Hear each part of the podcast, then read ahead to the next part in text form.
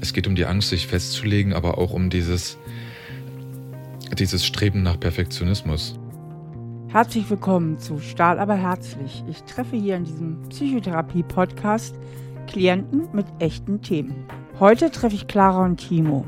Die beiden sind seit fünf Jahren ein Paar und jetzt steht eigentlich der nächste Schritt an. Sie wollen zusammenziehen. Aber das macht Timo irgendwie Angst. Timo plagen diffuse Ängste, dass er nicht treu sein kann.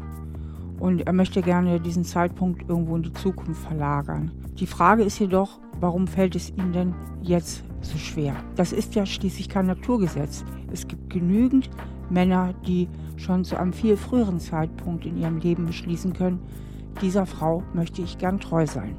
Ich vermute, dass hinter Timos Problem ein grundsätzliches Problem steckt, sich in einer Beziehung festzulegen, beziehungsweise, wie man heute sagt, zu committen. Vermutlich leidet Timo unter Bindungsangst, aber das will ich jetzt erstmal genauer herausfinden. Herzlich willkommen, Clara und Timo. Hallo. Ich bin schon ganz neu zu erfahren, was euch zu mir führt. Es gibt durchaus mehrere Themen, die in unserer Beziehung, glaube ich, nicht hundertprozentig gerade laufen, wie sie vielleicht laufen könnten. Für mich ist es vor allen Dingen belastend, dass ich Schwierigkeiten damit habe, mich zu binden. Mhm. Also an sie direkt. Wir haben ja seit fünf Jahren, sage ich jetzt mal, haben wir was miteinander. Ob man das dann schon immer als Beziehung bezeichnen konnte, gerade am Anfang, weiß ich nicht. Und trotz der ganzen Zeit habe ich Schwierigkeiten damit, ans Zusammenziehen zu denken und wirklich damit zu, ja, darüber nachzudenken, dass wir das Leben zusammen verbringen. Okay, also du leidest unter Bindungsangst. Das ist ja eigentlich so eine recht offensichtliche, ich sag mal, Diagnose so bei dir. Ja. Hast du dich damit schon mal auseinandergesetzt mit dem Thema? Also ich habe jetzt zum Beispiel allein drei Bücher zu diesem Thema geschrieben und ja. alle hast aber noch nichts. Nee, offen gesagt nicht, weil ich das auch gar nicht so als großes Problem identifiziert hatte. Okay. Bis vor kurzer Zeit. Bei Clara ist es jetzt so, sie hat jetzt ihren Bachelor so gut wie abgeschlossen. Das heißt, da steht jetzt natürlich entweder Berufsanstieg ins Haus oder aber es geht um einen Masterplatz. Und da wir aktuell in Leipzig respektive Dresden wohnen,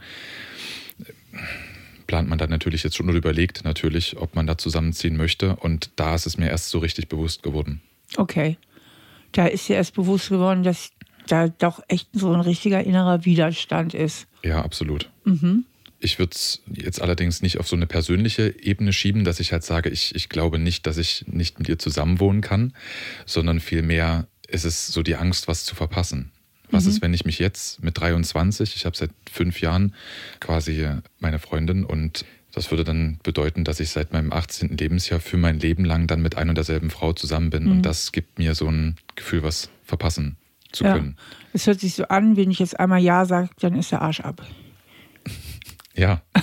Und zusammenziehen ist ja schon, das ist ja schon ein gewisses Versprechen. Ist jetzt nicht wir heiraten, aber ja, ein, aber einen so Schritt fühlt es vor. sich vor allen Dingen für dich an. Ne? Und Ja. ich höre da so raus, dass es in dir irgend so ein, so ein Glaubenssystem gibt. Wenn ich einmal Ja gesagt habe, dann habe ich im Grunde mein Recht verwirkt, nochmal Nein zu sagen.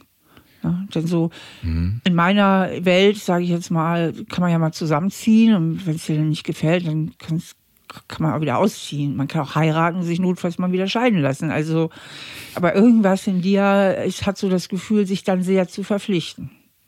Ja, würde ich so unterschreiben. Ja. Ja. Klar, wie ist das denn für dich? Ja, das ist eigentlich schon ein ziemlich großes Problem mittlerweile. Ja. Also vor allem, weil ich jetzt gerade dabei bin, Bewerbungen zu schreiben Mhm. und eben schon gerne wüsste, ob ich eben nur in meiner Gegend gucke oder auch mal nach Dresden schaue. Mhm. Genau, deswegen stand dieses Problem jetzt vor der Tür quasi.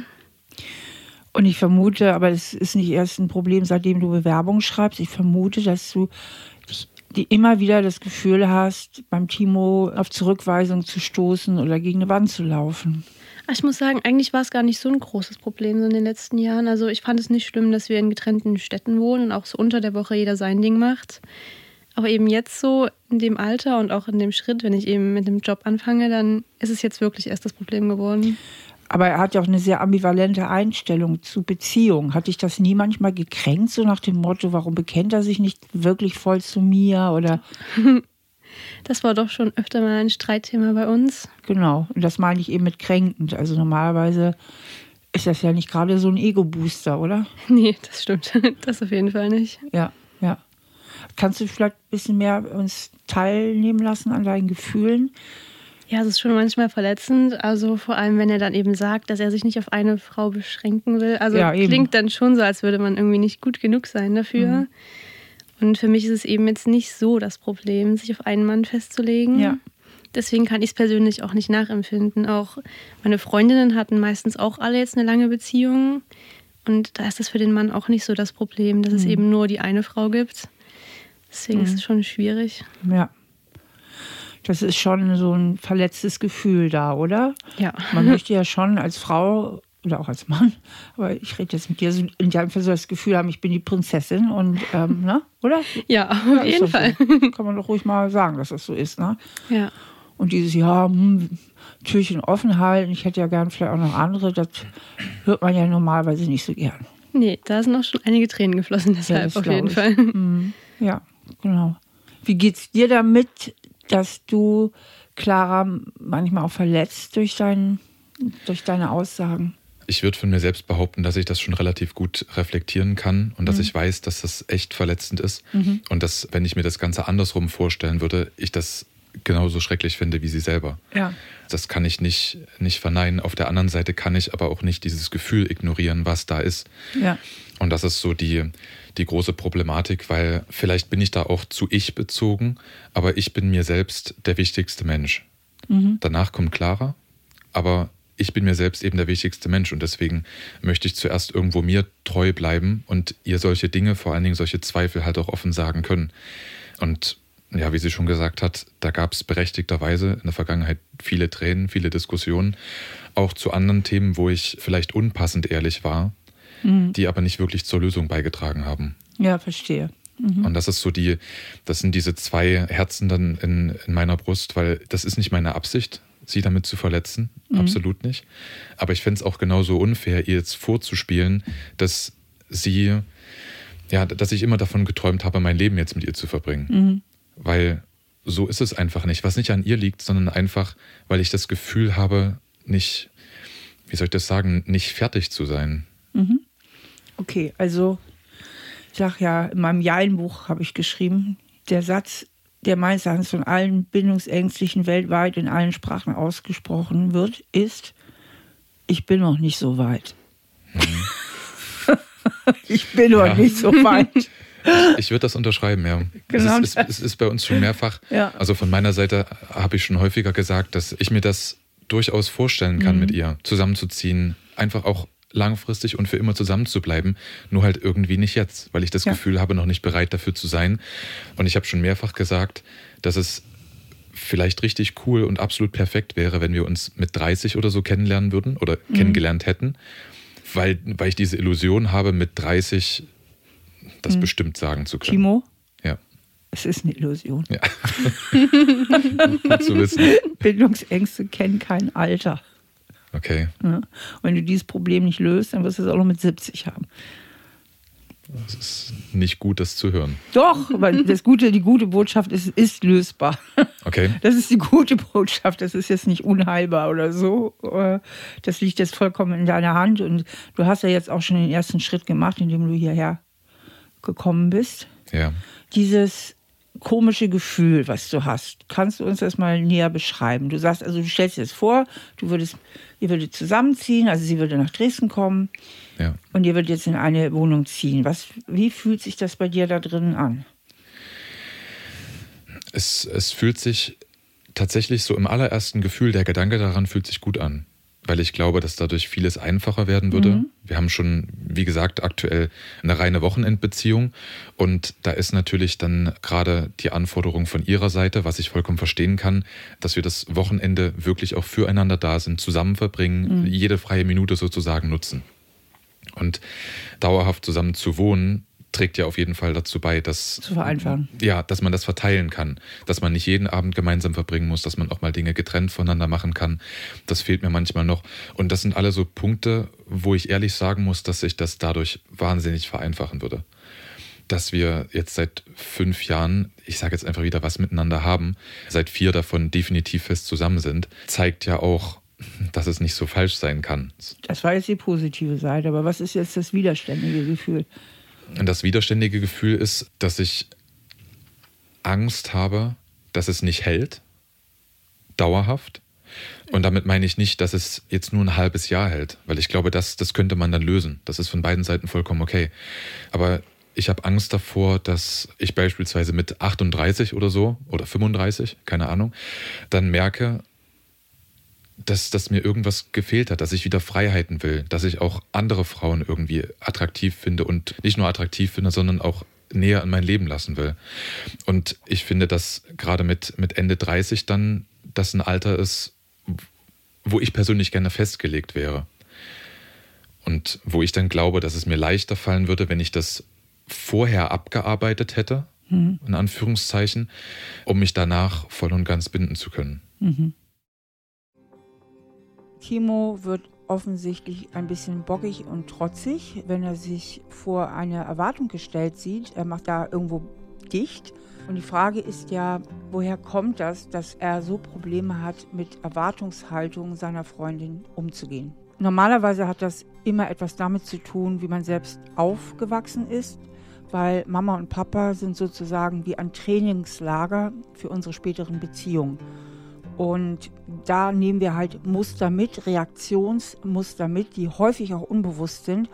Und ein typisches Reaktionsmuster ist eben bei nicht wenigen Menschen, dass sie eher so ein bisschen bockig reagieren, wenn jemand irgendetwas Bestimmtes von ihnen erwartet.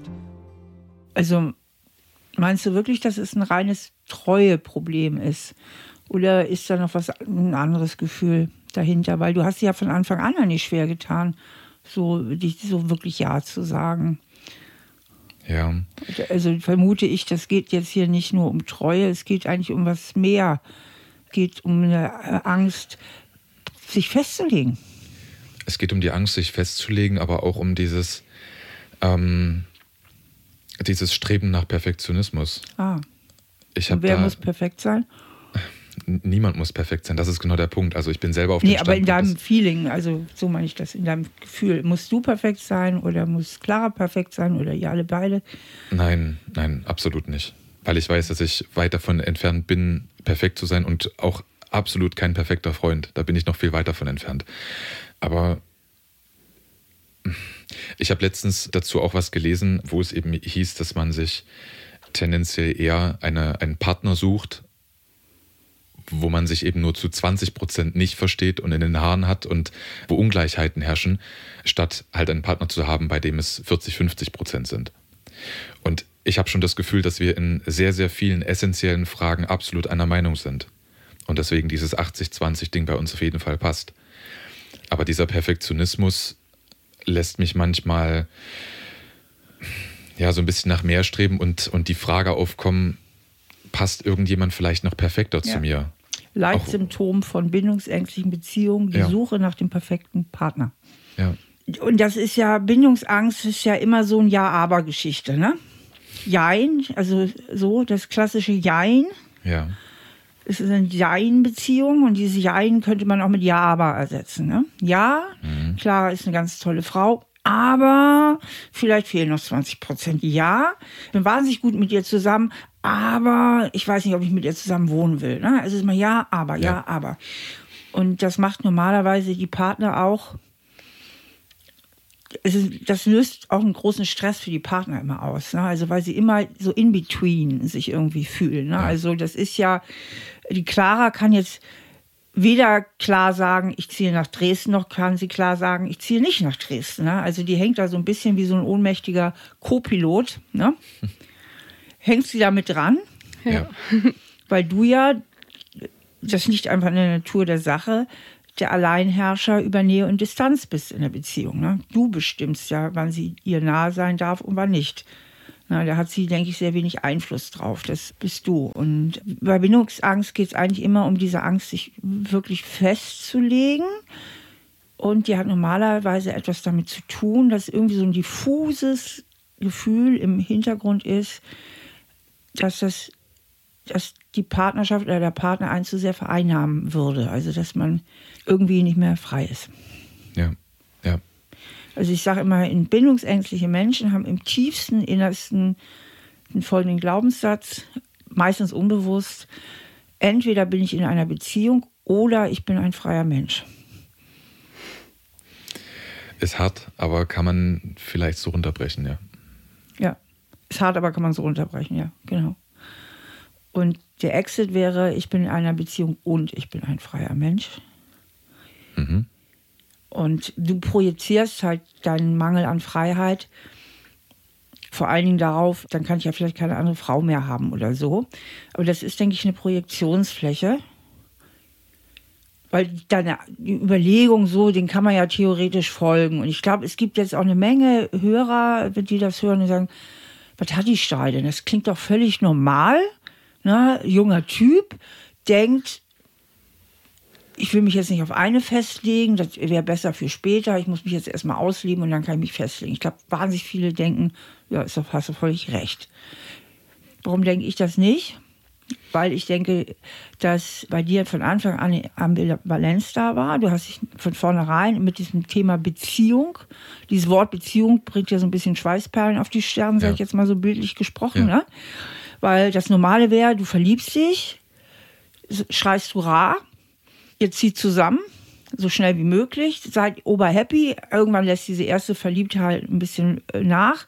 Und wenn man Glück habt, geht das dann in dieses Liebesgefühl über. Ja. ja. Und dann lebt man so und man denkt erst über Trennung nach oder andere Frauen nach, wenn eigentlich schon richtig der Wurm drin ist in der Beziehung. Mhm. So, das wäre jetzt das Normale. Und dann macht man halt notfalls wieder Schluss, fertig aus. Ja.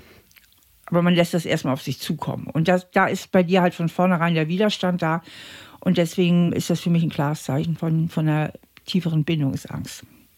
Würde ich eins zu eins unterschreiben, weil genauso hat das mit uns auch angefangen, ja. sehr unkonkret. Ja. Ich habe mich lange schwer damit getan, ja. das Ganze als das zu bezeichnen, was es eigentlich schon nach vier Wochen war. Mhm. Kann, ich, kann ich nichts gegen einwenden. Okay, dann gehen wir jetzt mal auf die Ursachen zu, was, was eigentlich wirklich dahinter steckt. Okay. Weil diese Suche nach der perfekten Partnerin oder diese Überlegung, dann bin ich ja so festgelegt und vielleicht würde ich ja gerne noch mal mit einer anderen was haben oder so. Die sind nur so Projektionsflächen, das sind nur so Oberflächensymptome. Mhm. Das ist es nicht, was da wirklich dahinter steckt. Dahinter steckt meistens eigentlich immer eine Form der Überanpassung. Okay, das heißt? Das heißt, dass du eigentlich ein Typ wärst, und da gucken wir gleich mal genauer hin, der es eigentlich allen recht machen will. Der im tiefsten Inneren irgendwie denkt, wenn ich will, dass du mich liebst, dann muss ich deine Erwartungen erfüllen. Mhm. Okay. Spür mal in dich, was du, ob das irgendwie auf Resonanz in dir stößt. Also was. Gewissermaßen ja. Ich könnte es jetzt aber nicht, nicht in Worte fassen, was es auslöst. Aber irgendwo so, ja, so ein Stück weit erkenne ich mich da. Mhm. Clara? Magst du da vielleicht was zu sagen zu diesem Punkt? Ah, ich würde nicht sagen, dass das so stimmt. Also immer wenn ich irgendwas kritisiere, kommt ja immer so der Spruch, ja, dann such dir doch einen anderen, der das besser kann. Mhm. Das ist Deswegen würde ich zwei. eben nicht sagen, dass du versuchst, alles richtig zu machen, sondern immer gleich so eine Abwehr mir gegenüberkommt, wenn ich irgendwas kritisiere. Also vorhin genau. auch wieder. Stimmt. Ich, ich glaube, es kommt durchaus daher, weil ich manche Dinge gerne können würde. Und aber genau weiß, dass ich sowas eben nicht kann und mich das deswegen nervt, da immer wieder draufgestupst zu werden. Weil ich selber von mir weiß, ich kann es nun mal nicht. Und Was kannst du nun mal nicht, zum Beispiel? Jetzt als, als Beispiel, ich bin tatsächlich absolut null handwerklich. Mhm. Also, wenn du Menschen kennst, die nicht handwerklich begabt sind, dann bin ich davon nochmal der Anfänger. Also, das ist ganz, ganz tragisch. Und das sind zum Beispiel Dinge, die ich nicht im Alltag brauche. Aber mhm. ich merke halt, dass das Frauen, gerade auch Clara, eben durchaus wichtig wäre. Nicht essentiell wichtig für eine Beziehung, aber sie fände es schon echt schön. Mhm. Und deswegen nervt mich das dann nach einer gewissen Zeit einfach. Mhm. Ja. Klar, diese ist natürlich eine Kritik und so, aber ich glaube, hinter Claras Einwand steckt noch mehr. Ich glaube, dahinter ist so ein bisschen, dass wenn ich irgendeine Erwartung an ihn stelle, dass er sie eher verweigert, als dass er sie mir erfüllt. Clara nickt. Ja. genau. Und das ist eigentlich die Phase 2. Und die resultiert eigentlich immer daraus, dass man schon in den Widerstand geht. Also Menschen, die sehr angepasst sind, bleiben entweder in der totalen Anpassung und machen, versuchen wirklich immer alles richtig zu machen, oder Sie denken im tiefsten Inneren, und dazu zählst du, vermute ich, wenn ich will, dass du mich liebst, muss ich alle Erwartungen erfüllen. Ein Scheiß muss ich. Ja, das bist ja du. Ne? Also die gerade, weil sie im tiefsten Inneren sich so angepasst fühlen oder so das Gefühl haben, ich muss mich anpassen, sich so eine Anpassungsallergie zugezogen haben, dass sie erstmal grundsätzlich mal dagegen sind. Ich sage immer, ich sage immer so scherzhaft, auch in meinen Vorträgen, das sind immer so die Typen, wenn du willst, dass sie die Vase links hinstellen, sag ihnen bitte, Schatz, kannst du die Vase mal rechts hinstellen. Ne? Die müssen hören, was man von ihnen will, damit sie wissen, was sie nicht tun. Das trifft es, glaube ich, exakt auf den Punkt. Weil, ja. äh, also das war tatsächlich schon früher so, als ich noch bei meinen Eltern gewohnt habe. Wenn ich von mir aus etwas tun konnte, wo ich wusste, das freut meine Eltern, dann habe ich das gerne gemacht. Ja. Wenn ich quasi auf dem Weg war, das zu tun und bekomme dann von meinen Eltern gesagt, mach das doch mal, mhm. dann ist direkt, boah, lass mich in Ruhe. Das ja. Will ich jetzt nicht mehr machen. Einfach weil die, diese Aufforderung dazu kam. Also das überträgt sich, glaube ich, auch in die, in die Beziehung, ja. Im Umgang mit unseren Erwartungen bestimmt sich auch unsere persönliche Autonomie. Es gibt ja grundsätzlich genau zwei Möglichkeiten. Entweder entspreche ich einer Erwartung oder ich setze mich dagegen. Und Menschen, die das chronische Bedürfnis haben, sich Erwartungen zu widersetzen, haben meistens ein Thema mit ihrer persönlichen Autonomie. Das heißt, sie fühlen sich durch Erwartungen anderer fremdbestimmt und wollen sich selbst und der Welt beweisen, dass sie selbstbestimmte, freie Wesen sind. Das Problem dabei ist, dass sie mit dieser Anti-Haltung oft gegen Gespenster kämpfen, nämlich gegen die Gespenster aus ihrer Vergangenheit. Mit anderen Worten, Timo hat vielleicht noch nicht gemerkt, dass er heute erwachsen ist und Clara nicht seine Eltern. Was ich daran irgendwie ganz witzig finde oder auch interessant finde, ist, indem wir immer erst hören müssen, was der andere von uns will, um zu wissen, was wir nicht wollen, sind wir ja eigentlich genauso unfrei, als wenn wir gleich das machen, was der andere will. Das heißt, wir sind genauso in einer Reaktion, also wir reagieren eigentlich nur auf die Erwartung von anderen und zwar indem wir gegen sie opponieren. Aber das ist dann genauso ein Automatismus, wie wenn man die Erwartung erfüllen würde. Also wirklich frei ist man mit diesem Muster mit Sicherheit nicht. Und wie jetzt Timos Kindheit war, meine Überlegungen richtig sind und auch auf ihn zu treffen, das will ich jetzt als nächstes herausfinden. Und damit wären wir ja eigentlich auch schon ähm, bei den Ursachen angelangt, nämlich bei dem Elternhaus. Solche Erwartungsphobie zieht man sich normalerweise im Elternhaus zu. Okay. Wie waren denn deine Eltern so? Magst du es uns mal ein bisschen erzählen? Wow, wo fange ich an? Ich glaube, meine Eltern haben sich mit der Zeit auch sehr, sehr gewandelt, so wie ich mich auch mit der Zeit gewandelt habe. Also sowohl ich als auch meine Eltern hatten damals äh, in Bezug auf mich halt einen sehr großen schulischen Ehrgeiz zum Beispiel, so dass immer feststand, dass da ja, dass ich ein gutes Abi machen soll, dass ich studieren soll. Und also so waren so schon klare Leistungsansprüche. Es waren auf jeden Fall Leistungsansprüche da, gerade aber auch, weil es zu Beginn der Schulzeit sich so dargestellt hat, dass es mir alles sehr leicht gefallen ist. Und dann kam natürlich diese Erwartungshaltung, glaube ich, mhm. auch nochmal in einem höheren Maße mit durch. Die, die, haben beide Abitur. Also war klar, der Sohnemann soll das auch haben. Mhm. Und nachdem sich die Grundschule als unfassbar einfach dargestellt hat, war klar, okay, es muss sogar ein sehr gutes Abitur werden, weil sonst bleibt er unter seinen Möglichkeiten. Und wo, wo hat sich sonst noch so Leistungsansprüche oder war, würdest du deine Eltern als eher streng bezeichnen oder hatten die ihnen auch in anderen Sachen öfter mal so recht klare Vorstellungen oder? Also ich äh, habe früher auf, auf, auf Leistungssportniveau Sport gemacht, war Schwimmer und da muss ich aber sagen, glaube ich schon, dass, dass gerade meine Mutti da einen Anspruch an mich hatte, aber ich hatte selber einen größeren an mich. Also ich glaube, da waren die beiden nicht die, die treibenden mhm. Kräfte. Also ich hatte immer noch mehr, wollte mehr als die beiden, aber wollte beispielsweise nie zum Training gehen oder so. Und da war immer ganz klar die Leistungskultur. Du gehst dort dreimal die Woche hin, mhm. wenn du nicht gerade echt mit Kopf unterm Arm ja. zu Hause sitzt. Also es war schon so ein gewisser Druck auch da würde ich so sagen, ja. Ich kann mir vorstellen, dass das bei den beiden auch beruflich bedingt ist. Die waren ihr Leben lang selbstständig. Also da gab es nie großartige Pausenzeiten. Da mhm. hatte das Jahr eben 365 Arbeitstage okay. gefühlt. Kann mir vorstellen, dass sich das überträgt. Mhm. Hast du dich immer so emotional gut verstanden gefühlt von deinen Eltern? Also war das eine emotional warme Atmosphäre oder? Als Kind würde ich sagen, zwischen, ich schätze jetzt mal zwischen 10, 11 und dann 15, 16 war es durchaus unterkühlt. Und als kleineres Kind? Kann ich mich nicht erinnern, habe ich aber keine schlechten Erinnerungen. Was jetzt? Kannst du dich nicht erinnern oder hast keine schlechten Erinnerungen? Naja, ich habe keine schlechten Erinnerungen und glaube deshalb, dass ich mich an nichts, also ich glaube, dass ich mich an viele schlechte Dinge erinnern könnte, wenn sie da gewesen wären. Andersrum. Ich könnte mich an gute Dinge erinnern, wenn sie da gewesen ja. wären. Also oh, okay. verdrängen tut man eigentlich eher die problematischen Kindheiten und nicht die schönen. Okay. Also wenn es schön wäre, super schön, dann hat man, kann man sich eigentlich ziemlich gut erinnern. Wenn man sich, wenn man sehr wenig Erinnerungen hat, dann spricht das eigentlich immer dafür, dass es nicht so rosig war. Und wenn deine okay. Eltern emotional kühl waren, als du deine Erinnerung anfängt, nämlich so mit 10, 11, 12, da scheint deine Erinnerung ja wieder einzusetzen, dann ist es natürlich wahrscheinlich, dass sie auch emotional kühl waren, als du kleiner warst. Das, das kann durchaus sein. Es ist, ich, ich würde die Grundlage darin halt vor allen Dingen in den schulischen Themen sehen, weil ich dann wirklich auch eben gerade nach der Grundschule mhm. angefangen habe, meinen mein Ehrgeiz zu verlieren. Und spätestens ab der siebten Klasse war eigentlich dahingehend alles verloren. Habe aber weiterhin mhm. den, den, den Druck eben bekommen. Da bist du eigentlich in die Rebellion gegangen, ne? Ja, extrem. Ja. Wirklich extrem, weil es mir innerlich egal war. Ich, ich wollte zwar irgendwo gut sein, aber nicht um den Preis, ja. mich dann da so in was reinhängen zu müssen, was ich eigentlich gar nicht will. Genau, genau.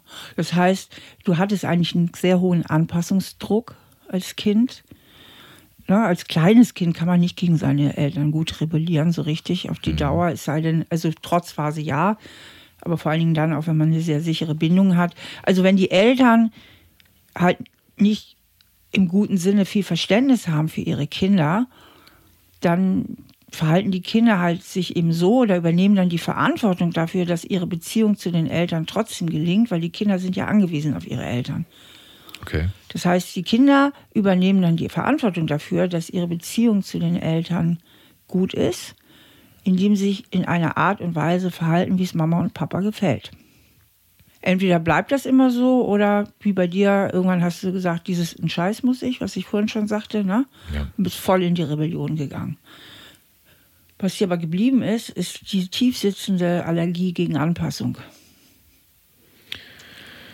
wenn du das so sagst, halte ich da gerade sehr, sehr, viel Richtiges von. Ja, definitiv. Ja. Weil, wie gesagt, das hat sich, das Verhältnis zu meinen Eltern hat sich zwar sehr stark gewandelt. Ich habe jetzt eine sehr, sehr enge Bindung, würde ich sagen, zu beiden.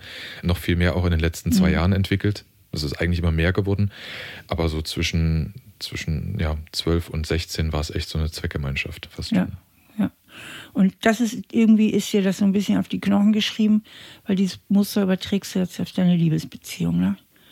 Okay. Du bist störrisch, dich irgendwie anzupassen. Du, du, hast Angst, dass du zusammenziehen wird für dich bedeuten, ich bin eingeklemmt. Ja. Und ich denke, dass du ein gestörtes Verhältnis zu Erwartungen hast. Weil der kleine Junge in dir meint ja eigentlich, muss ich alles machen, was man von mir verlangt. Und dann kommt aber sofort der Pubertist in dir und sagt, einen Scheiß muss ich. ne? okay. Und das ist jetzt, das ist, denke ich, der, der tiefere Kern deiner Bindungsangst auch. Okay. Darum geht es eigentlich. Du fühlst dich nicht wirklich frei. Ja. ja. Und diese Freiheit, die hast du nicht im Kopf. Und deswegen suchst du sie im Außen. Also du hast die Freiheit, du fühlst sie nicht von innen frei. Also brauchst du die Freiheit im, im Außenraum, zum Beispiel in getrennten Wohnungen. Okay. Das klingt sehr plausibel, ja. Kann ich nicht gegen argumentieren. ja, die Frage ist ja jetzt, wie man es ändert. Das ist eine sehr gute Frage. Ja. Und da, da ist ja bei Bindungsängstlichen schon immer der erste, das erste Ding, weil sie ja so in ihrer Bindungsangst gefangen sind, fragen sich dann schon oft, will ich das wirklich ändern? Oder will ich das mit dieser Frau ändern? Weil wenn ich jetzt wirklich dazu gebracht werde, wirklich Ja zu sagen, dann ist, dann ist der Arsch ja wirklich ab. Ne? Deswegen haben bindungsängstliche Menschen auch oft, also oft ist es so, ich meine, du bist hergekommen, das ist schon mal cool. Das heißt, du hast ja schon tatsächlich ein Interesse daran, etwas zu ändern. Aber ganz oft so, haben bindungsängstliche Menschen, möchten keine Therapiegespräche führen. Das wollen immer deren Partner. Deren Partner sagen immer, komm, jetzt lass in eine Beratung gehen, jetzt lass in eine Beratung gehen. Und für den Bindungsängstlichen ist das dann eigentlich so, als würde man ihm sagen, dass er die Ketten herbeischleppen soll, an die man ihn legen will. Ne? Mhm. Beim Therapiegespräch wird ja schon wieder heißen, oh Gott, jetzt werde ich da in eine Beziehung reingezogen, die ich gar nicht haben will. Ja, bei uns war es jetzt genau andersrum, dass ich ja der Initiator der ganzen Geschichte war und Clara eigentlich gesagt hat, na, muss nicht unbedingt sein. Aber ich muss auch ehrlich sagen, dass da erkenne ich jetzt das, was wir bis eben so besprochen haben, auch drin wieder. Wenn die, die Lösungsvorschläge, die wir jetzt vielleicht, mhm. hoffentlich erarbeiten können, wenn die von Clara gekommen werden, das hätte nicht so geholfen, um das mal so auszudrücken. Ja, also ich hätte es einfach abgelehnt. Ja, ja, genau. Ich, ich hätte es tatsächlich abgelehnt an der Stelle. Bockig. Und ich war schon immer empfänglicher dann für ich sage jetzt mal, Ratschläge von Dritten, ja. die überhaupt nichts damit zu tun haben, weil ich immer dann das Gefühl habe, die können das viel neutraler von außen betrachten, also du jetzt zum Beispiel, als wenn ich das nur mit mir selbst ausmache, weil ich kann es nicht neutral betrachten mhm. und Clara halt auch nicht. Ja, aber es ist mehr als das. Ich glaube, es ist, glaube ich, dieser reflexartige Widerstand, den du auch schnell empfindest, sobald deine Beziehungspartnerin, das ist ja klar, irgendetwas von dir will. Mhm das ist ja schon reflexartig so ein Widerstand, in der hochkommt. Ja. Und was halt ganz, ganz wichtig ist, dass du zumindest erstmal vom Kopf her im ersten Schritt verstehst, dass dieser reflexartige Widerstand nicht in deine erwachsene Realität gehört, sondern eine Projektion ist von früher. Also ein altes Kindheitsmuster, das du jetzt auf deine heutige Beziehung überträgst. Also das, das gehört okay. eigentlich zu deinen Eltern und deine Kindheit. Und deswegen schreibe ich ja in meinen Büchern auch gern von diesem inneren Kind. Hast du davon mal gehört, von dem Begriff? Ja.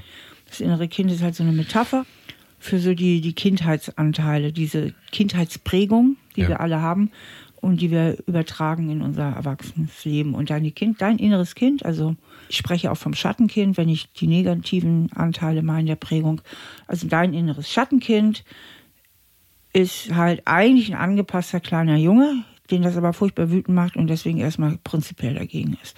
Mhm. Und das, das stört deine Beziehung.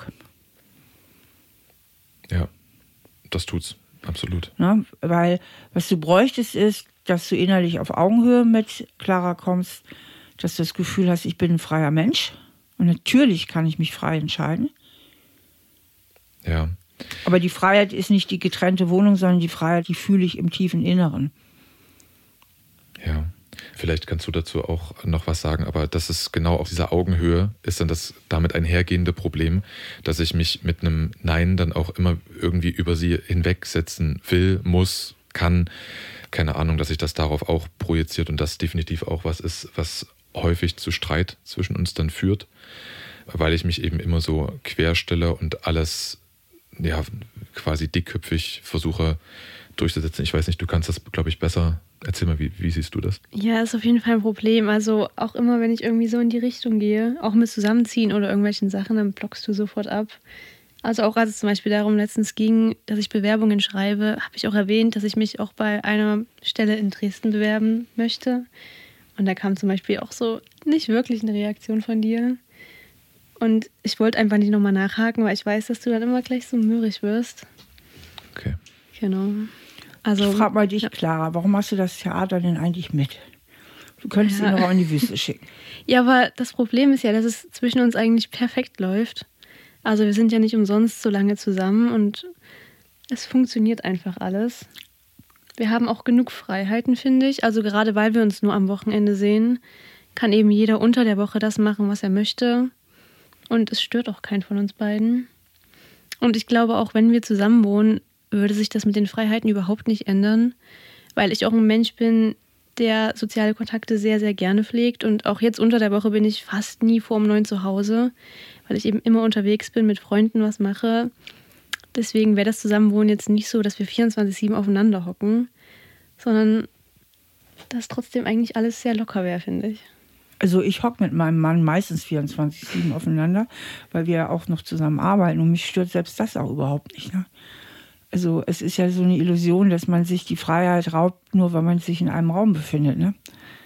Jetzt äh, muss ich nochmal auf meine, auf meine perfektionistische Ader zurückkommen. Wenn, wenn ihr immer aufeinander sitzt, den ganzen Tag, hast du das Gefühl, dass dein Mann zu 100 Prozent zu dir passt, dass ihr so, so eine richtige, dass da alles stimmt zwischen euch? Ich finde, es stimmt ganz, ganz viel zwischen uns. Das stimmt schon und es ist schon wichtig, dass man da auch im Gleichklang ist. Das macht es leichter. Man muss, hat weniger Kompromissverhandlungen. Aber ich frage dich mal. Clara sagte eben, wir passen so gut zusammen. Ich glaube das, wie gesagt, auch. Ah, also, und dieses Nicht-Passen kommt dann doch vielleicht eher aus deinem Schattenkind, als dass das wirklich der Realität so gerecht würde. Das, das, das sehe ich nicht so. Mhm. Also ich finde schon, dass es jetzt für mich einfach akute Punkte gibt, die ich mir anders wünschen würde. Zum Beispiel? Clara ist ein sehr emotionaler Mensch. Mhm. Oder anders, ich glaube, ich bin auch ein sehr emotionaler Mensch, aber mhm. ich zeige es anders. Clara zeigt es viel mit Tränen, sehr überemotional aus meiner Sicht, ohne, ohne die Möglichkeit, da lange sachlich drüber zu sprechen. Und das macht es ja. mir sehr, sehr schwer, dann da auch, auch reinzukommen. Deswegen war ich so begeistert von der Idee, das hier machen zu können, weil ich halt glaube, mit einer Moderatorin, die ja. extern irgendwie dazukommt, fällt es ihr auch leichter, ihre, ihre Sicht dann mal so darzustellen, weil sie eben dann aber wahrscheinlich auch. Aber Timo, ähm, wenn ich, ja. wenn du sehr sachlich und ganz ruhig darüber sprichst, ja. dass äh, das mit den Wohnungen ein Problem ist und dass du ganz sachlich vielleicht auch nochmal, also rein sachlich gemeint, ein paar andere Frauen gerne vögeln würdest, ist es vielleicht schwierig, für Clara da ganz sachlich drauf einzugehen. Verstehst du? Ich glaube, du, ja. du bringst sie auch echt auf Schub. Ja, also sie ist dann verletzt und sie wird emotional, weil das einfach auch verdammt emotionale Themen sind. Und wenn du, wenn du diesen Film nicht am Laufen hättest, dann gibt es auch keine Tränen. Ne? Das sind ja alles auch Dynamiken, die zwischen euch entstehen. Also wenn du dich wirklich einlassen würdest in die Beziehung, dann wäre dieses ganze Problemfeld überhaupt nicht mehr vorhanden. Das wäre weg. Meinst du echt, ja? Ja, klar. Ja, klar, deswegen streitet ihr euch doch. Ihr streitet euch, eure Streitereien gehen doch, ich würde mal sagen, zu 99 Prozent um diese Themen, die im Grunde mit deiner Bindungsangst zu tun haben. Ja? Ja. okay. Und das ist dann, was nicht passt. Das sind die 20 Prozent, die nicht passen, aber die sind ja genuin selbst hausgemacht.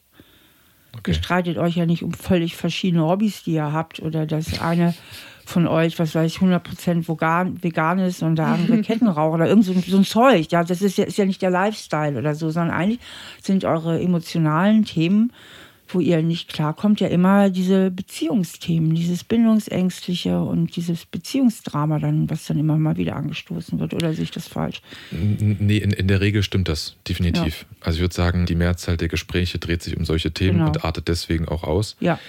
Es gibt aber auch so Dinge, wo, wo ich mich dann sachlicher oder, oder vielleicht auch überlegener in Anführungszeichen fühle, die einfach so mit ich weiß nicht, ich nenne es mal Lebenserfahrung oder so zu tun haben, wo ich manchmal das Gefühl habe, dass Clara sowas wie meine kleine Schwester ist, der ich, der ich noch ja. was beibringen muss. Ja, aber guck mal, diese Arroganz, ne, da, da merke ich schon, da könnte ich ja. jetzt schon, ne, da könnte ich jetzt schon dieses, dieses, ne? Ja. So. Und das, das glaube ich, fühlt die Clara dann, ne? Denkt, Und das, das kann blöde Affe, denkt die dann. Ja. Ne? Kann ich vollkommen verstehen. Ja, ich, ich, das ist das Problem. Ich, ich kann das verstehen, dass ja. das von außen so wirkt und auch für, für sie so ist. Ich kann es selbst nicht abstellen. Mhm. Nee, ich glaube, du willst es nicht abstellen, weil du könntest es, wenn du es wolltest. Das, ganz viele Sachen in unserem Leben sind eine Frage der persönlichen Entscheidung. Ich, ich, Aber bevor wir jetzt ja, theoretisch werden, ne? sonst werden wir so verkopft und das bringt es nicht. Ne? Also ganz viele eurer Streitereien wären ja nicht. Wäre dieses Problem nicht in der Beziehung, wenn du dich einlassen würdest, dann wird ganz viel wegfallen.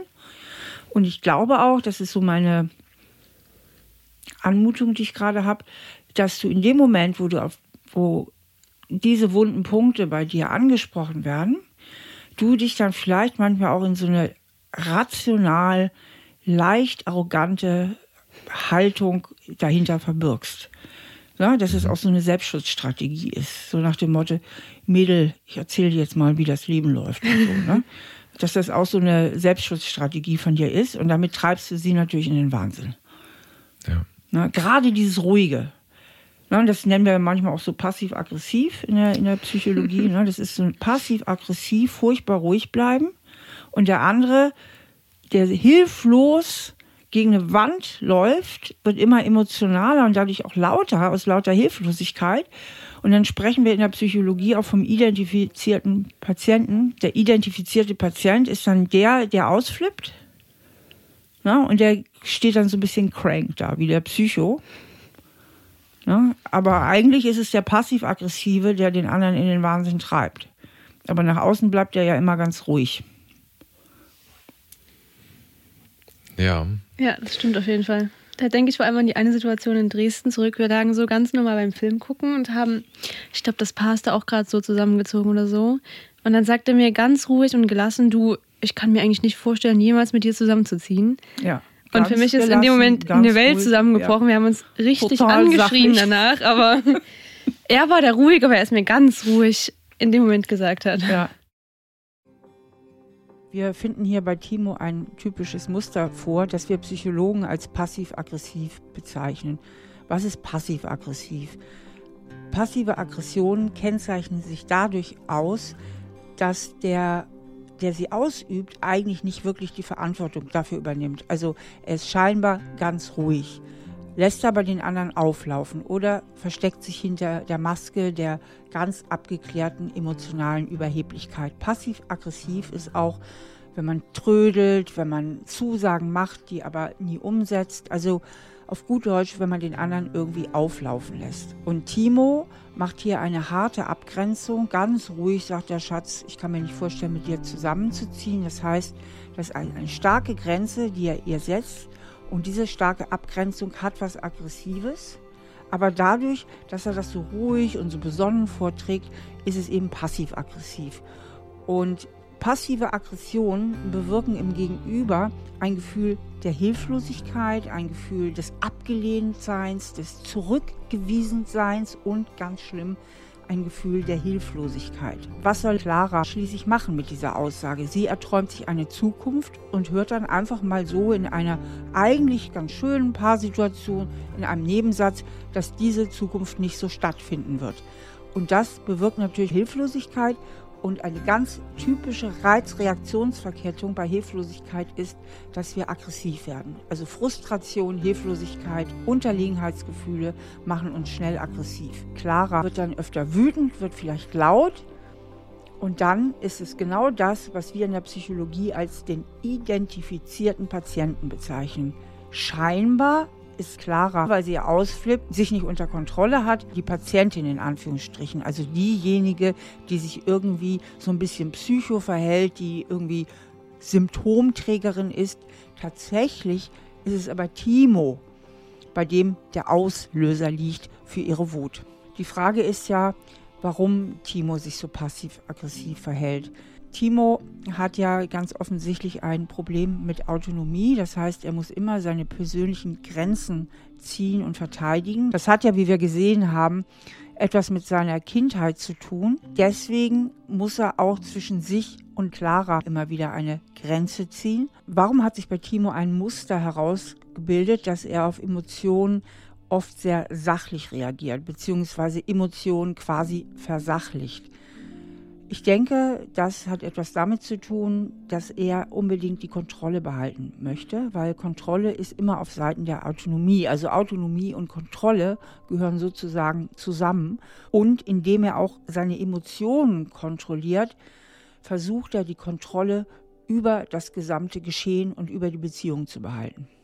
Das Schöne ist, dass Timo sich völlig aufgeschlossen zeigt für meine Erklärungen. Aber auch hier fällt mir wieder auf, er reagiert recht rational darauf. Ja, ich erkenne die Problematik.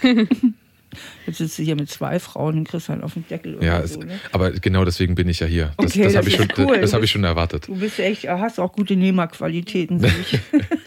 Nein, aber also ganz im Ernst, was wir vorhin hatten, dass das Überlegen sein Anführungszeichen, sei es jetzt da oder sei es nicht da, ich glaube, das ist auf der einen Seite nervt's mich selbst, dass ich manchmal das Gefühl habe, ihr, ihr das Leben erklären zu müssen, auch wenn ich nur ein Jahr mehr Lebenserfahrung habe, es ist eigentlich wirklich Schwachsinn. Auf der anderen Seite muss ich aber auch sagen, genieße ich das ehrlich. ja. Weil, also ich kenne keinen Mann oder keine Person, die nicht das Gefühl genießt, gebraucht zu werden und von der man Hilfe möchte. Weil um Hilfe gebeten zu werden, ist immer ein, wie soll ich das sagen, ganz niedrige Form von, von Bewunderung, glaube ich auch, dass man sagt, okay, ich, ich traue dem Menschen einfach so viel zu, dass ich ihn jetzt um Hilfe frage. Und das ist ein schönes Gefühl, dieses, das vermittelt zu bekommen.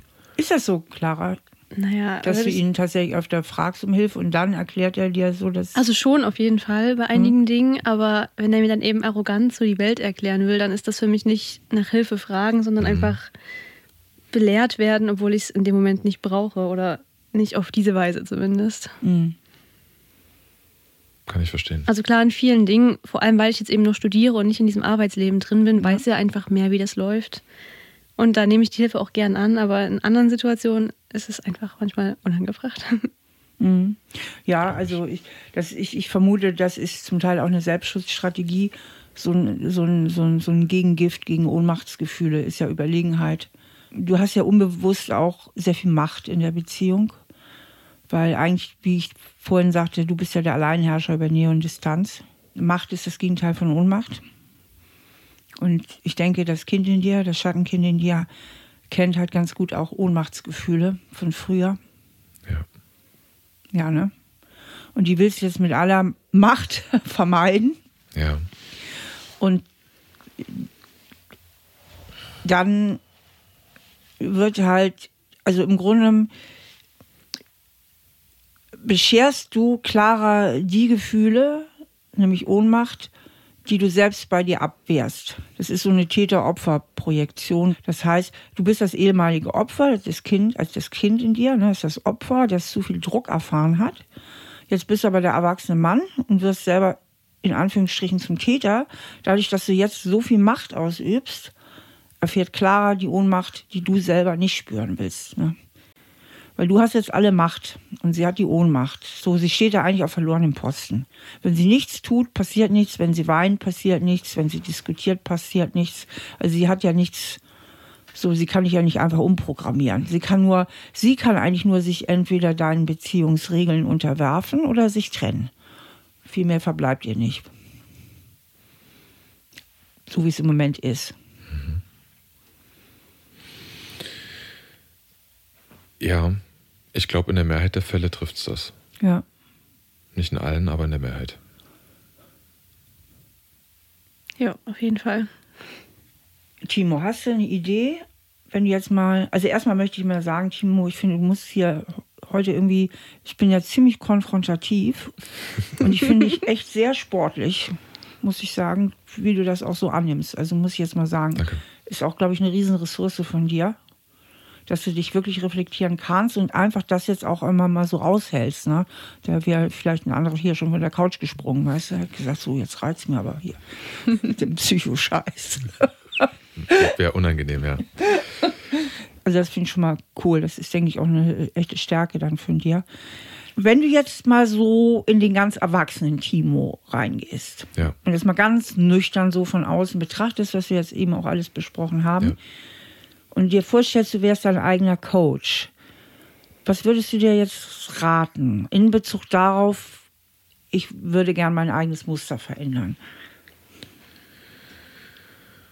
Ich glaube, dass man das nicht immer äh, kann, aber ich würde mir selber raten, Situationen mehr zu reflektieren, aus einer Sicht von außen, Ja. wie, wie ein Coach eben, bevor ich eine Antwort gebe, bevor ich eine Anforderung stelle ähm, und einfach mal von außen gucke, ist das gerade fair, was ich sagen würde? Ist das, wird das klarer gerecht? Oder ist das eigentlich nur eine völlig sinnfreie Abblockaktion, die uns aber nur noch weiter reinreitet. Genau. Super, das ist schon mal ein riesen super Ansatz. Also was eben ganz wichtig ist, dieses innere Schattenkind von früher zu trennen von deinem erwachsenen Ich. Denn das Schattenkind ist einfach eine alte Projektion aus, aus deiner Kindheit. Und das Schattenkind hat einen riesen Stress mit Druck und wird dann furchtbar bockig. Ja. Ne? Und das hast du dir in deiner Kindheit sozusagen zugezogen. Und jetzt geht es darum, diese alten Projektionen eigentlich aufzulösen, beziehungsweise die zu dir zu nehmen. Also du projizierst okay. ja deinen Widerstand, dein inneres Programm auf Clara und sagst, die, die Stress, das ist mir anstrengend oder ne, die will, setzt mich jetzt unter Druck, zusammenzuziehen. Und damit tust du es zu ihr. So, sie ist so die potenzielle Feindin, die potenzielle Freiheitsdiebin. Ja. Aber es gehört eigentlich zu dir. Also zu sagen, ich übernehme jetzt dafür die Verantwortung, mhm. dass ich daran arbeite, das aufzulösen, diese alten Projektionen mal auflöse. Der Zielzustand wäre dann ja, ich habe begriffen, dass ich heute erwachsen bin und sowieso ein freier Mensch. Ne? Das ja. Kind in dir lebt noch in der Realität von deinen Eltern, von Mutti und Vati, hast du, glaube ich, gesagt. Mhm. Ich, ne? in, dieser, in dieser Realität lebt das Kind in dir noch. Ne? Es meint, es wäre nicht frei und es meint, es muss immer seine Autonomie behaupten und immer wieder kämpfen um seine Freiheit, damit es keine Bevormundung erfährt und nicht Druck erfährt ja, und ja. nicht von außen Vorschriften gemacht bekommt. Ja. Weil das Kind in dir nicht verstanden hat, wie alt bist du heute? 23. Dass ihr, also das Kind und du, der Erwachsene, heute 23 Jahre alt seid und sowieso frei. Du kannst machen, was du willst. Jederzeit, immer. Du kannst jetzt ja auch aufstehen und gehen. Du bist ein freier Mensch. Na, du, du, du kannst mit Clara zusammenziehen, du kannst auch wieder ausziehen. Weißt du, kannst sie heiraten, kannst dich auch wieder scheiden lassen. Du bist komplett frei. Jederzeit. Und erst wenn du das im tiefsten Inneren verstanden hast, dann kannst du auch mit einem guten Gefühl mal Ja sagen. Weil so kannst du weder mit einem guten Gefühl Ja sagen, noch mit einem guten Gefühl Nein sagen. Weil wenn du Ja sagst, hast du sofort wieder das Gefühl aus alten Kindertagen, du würdest dich verbiegen und unterwerfen. Und wenn du Nein sagst, hast du wahrscheinlich Schuldgefühle. Du fühlst dich auch nicht wohl damit. Ja. Finde ich einen guten Ansatz. Finde ich einfach einen guten Ansatz, ja. Mhm. Du? Ja, ich auch. ich versuche mich jetzt in solche Situationen reinzuversetzen, in denen Clara dann sehr emotional wird und, und vielleicht auch. Ähm Vorher schon. Wenn sie so emotional wird, ist ja schon wahrscheinlich eine, eine Dynamik schon vorher in ja. Gang gekommen. Ja. Na? Also schon bevor du aussprichst, ich kann mir niemals vorstellen, mit dir zusammenzuziehen, solltest du dich ertappen, warum du gerade den Impuls hast, sowas zu sagen. Und dich dann daran erinnern, ach ja, stimmt, ich habe ja ein bindungsängstliches Schattenkind und das hat diesen Film am Laufen. Ja. So, und dann werden solche Sätze gar nicht mehr gesagt und dann gibt es auch keine Tränchen. Ja, das ist definitiv ein Einschnitt auch für mich, das, ja. der Gedanke überhaupt daran, weil in der Vergangenheit gab es für mich in solchen Situationen immer nur äh, eigentlich zwei Optionen. Und Option eins ist, ich bin ehrlich und sage das, was ich denke. Mhm. Und das sind dann eben genau diese negativen Dinge gewesen. Ja. Oder Variante zwei, ich bleibe mir nicht selber treu und ähm, lüge jetzt irgendwas vor, was gar nicht da ist. Ja. Aber das Problem beginnt eigentlich. Viel früher.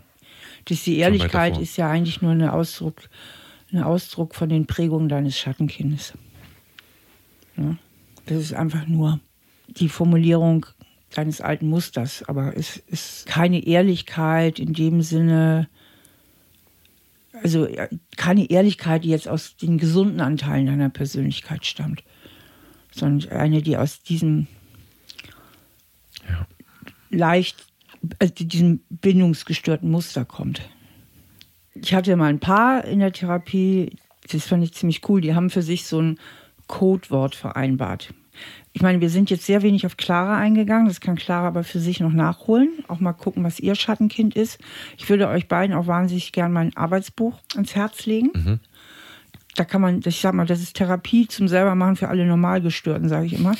da kann man direkt mit anfangen, ausfüllen, ne, was ist mein Problem und ganz systematisch leite ich durch die Bearbeitung. Ne? Also erst das Schattenkind erarbeiten, dann das erwachsene Ich stärken und dann hin zum Sonnenkind. Das Sonnenkind ist die klare Zielvision. Ne? Ja. Also okay. so.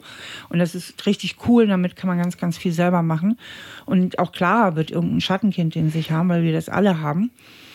Und jetzt, weil wir jetzt auch nicht so viel Zeit haben, bin ich da jetzt relativ wenig drauf eingegangen. Aber du kannst schlimm. dann auch gucken bei dir, was ist vielleicht mein Anteil? Ne? Wo bin ich vielleicht zu viel kränkbar oder wo muss ich vielleicht auch ein bisschen, ne? guckst du einfach mal auch bei dir. Ja. Und dieses Paar auf jeden Fall, die haben sich dann so ein Codewort überlegt, das hieß bei denen Ranunkel. Und immer wenn einer von beiden Ranunkel sagte, dann war das so ein spielerisches Wort, hey, einer, mindestens einer von uns ist gerade wieder im Sandkasten, so haben die sich mal ausgedrückt. Ne? Wir müssen erstmal aus dem Sandkasten raus, also sprich aus dem inneren Kind aussteigen, ne? um wieder vernünftig miteinander reden zu können. Und vielleicht ist das für euch auch eine Reiz oder eine, Anregung, zu sagen, wir machen auch irgendwie so ein Codewort. Und wenn einer das sagt oder wenn, wenn Clara sagt, irgendwie dieses Wort sagt, dann weiß ich, oh, wahrscheinlich bin ich gerade wieder voll in meinem Schattenkind-Modus. Ja, wahrscheinlich bin ich. Und du selbst kannst dich, denke ich, am besten ertappen bei diesem bockigen Gefühl. Wenn du merkst, uh, du kriegst schon wieder Puls hier, ja, ne? ja. dann ähm, ist die Wahrscheinlichkeit hoch, dass du gerade im Schattenkind bist. Und das merkst du dann aber sofort, wenn du kurz in dein Erwachsenen-Ich gehst. Das ist ja immer mein Steffi Stahl-Mantra, ertappen und umschalten. Also ertappst dich im Schattenkind, schaltest um auf dein Erwachsenen-Ich. Das ist der große Timo, der Klardenkende. Und da siehst du dann recht schnell, wenn du von draußen drauf guckst, ob du gerade wieder im Schattenkind drin steckst. Und das ist bei allen Situationen, wo du das Gefühl hast, du müsstest dich jetzt anpassen. Das ist auf jeden Fall echt vernünftig, denn wir sind, glaube ich, beide so Menschen, die sich gern hochschaukeln. Also ja. gerade wenn wir streiten, dann muss jeder auf den anderen nochmal draufhauen. Wir müssen uns richtig hochkochen. Ja. Ich glaube, dann würde das helfen, bevor es überhaupt dazu kommt. Ja, definitiv. Und dann, dann ist es so ein gegenseitig sich immer weiter überbieten wollen. Und es wird ja. auch, es wird, es wird völlig übertrieben. Ja. Es ist, also dem, dem, dem Grundproblem wird es überhaupt nicht mehr gerecht. Es geht ja. nur noch darum, in dem Moment dem anderen irgendwie überlegen zu sein, das letzte Wort zu haben, egal wie man es nennen will. Aber es ist eigentlich absoluter Bullshit. Genau. Und wenn ihr das rauskriegt, diese Ebene, dann werdet ihr eine super Beziehung haben. Und dann könnt ihr auch noch ewig lang miteinander glücklich sein. Und wenn nicht, kannst du auch dich noch mit 38 trennen, ehrlich. Und Clara sich genauso. Genau. Das klingt sehr, sehr gut. gut. Dann vielen Dank für euer Vertrauen und das offene Gespräch. Vielen, vielen Dank für deine Zeit. Was ich besonders schön finde, ist, dass Timo zu uns gekommen ist, also Timo sich an mich gewendet hat. Es war ja seine Initiative, wie ich auch schon anfangs sagte und tatsächlich auch alles, was wir erarbeitet haben, sehr gut annehmen konnte. Das ist nämlich auch eine ganz schöne Qualität seiner Sachlichkeit. Sachlichkeit ist ja nicht nur schlecht. Sachlichkeit bedeutet ja auch, dass man mit wenig Emotionen, zumindest mit wenig gekränkten Emotionen, tatsächlich auch Dinge verstehen kann und Veränderung einleiten kann. Wichtig war auch in diesem Gespräch wieder, dass es immer ein Problem hinter dem Problem gibt. Und Timo und Clara haben jetzt hinter die Kulissen geschaut. Und Timo hat verstanden, dass sich hinter seiner abwehrenden Haltung eigentlich ein tieferes Problem verbirgt, sich in nähere Beziehungen einzulassen, weil er durch die Art und Weise, wie er aufgewachsen ist, Nähe mit Freiheitsverlust verwechselt. Und indem er das jetzt für sich erkannt hat, kann er diese Struktur auflösen und tatsächlich in sein erwachsenes Leben kommen, weil alles andere ist ja ein Kindheitsprogramm, das für seine heutige Situation gar nicht mehr angemessen ist. So, jetzt sind wir wieder am Ende angekommen und schön, dass ihr dabei gewesen seid. Wenn es euch gefallen hat, könnt ihr den Podcast natürlich auch gerne abonnieren und wir freuen uns auch über eine Bewertung. Beim nächsten Mal ist Elke zu Gast. Elke ist schon sehr lange mit ihrem Mann zusammen und eigentlich führen sie eine glückliche Beziehung. Nur die letzten Monate merkt Elke, dass sie ganz oft ihre Wut an ihrem Mann auslässt. Und sie weiß eigentlich nicht so richtig warum. Sehr spannend ist in diesem Gespräch, dass sich hinter Elkes Wut ganz andere Ursachen zeigen, als man auf den ersten Blick vermuten würde. Und wir lernen auch, warum es oft so ist, dass wir unsere Wut oder Frust gerade bei unseren nächsten Personen auslassen und uns bei anderen Menschen mehr zusammennehmen. Warum das so ist, beim nächsten Mal hier bei Stahl aber herzlich. Stahl aber herzlich, der Psychotherapie-Podcast mit Stefanie Stahl.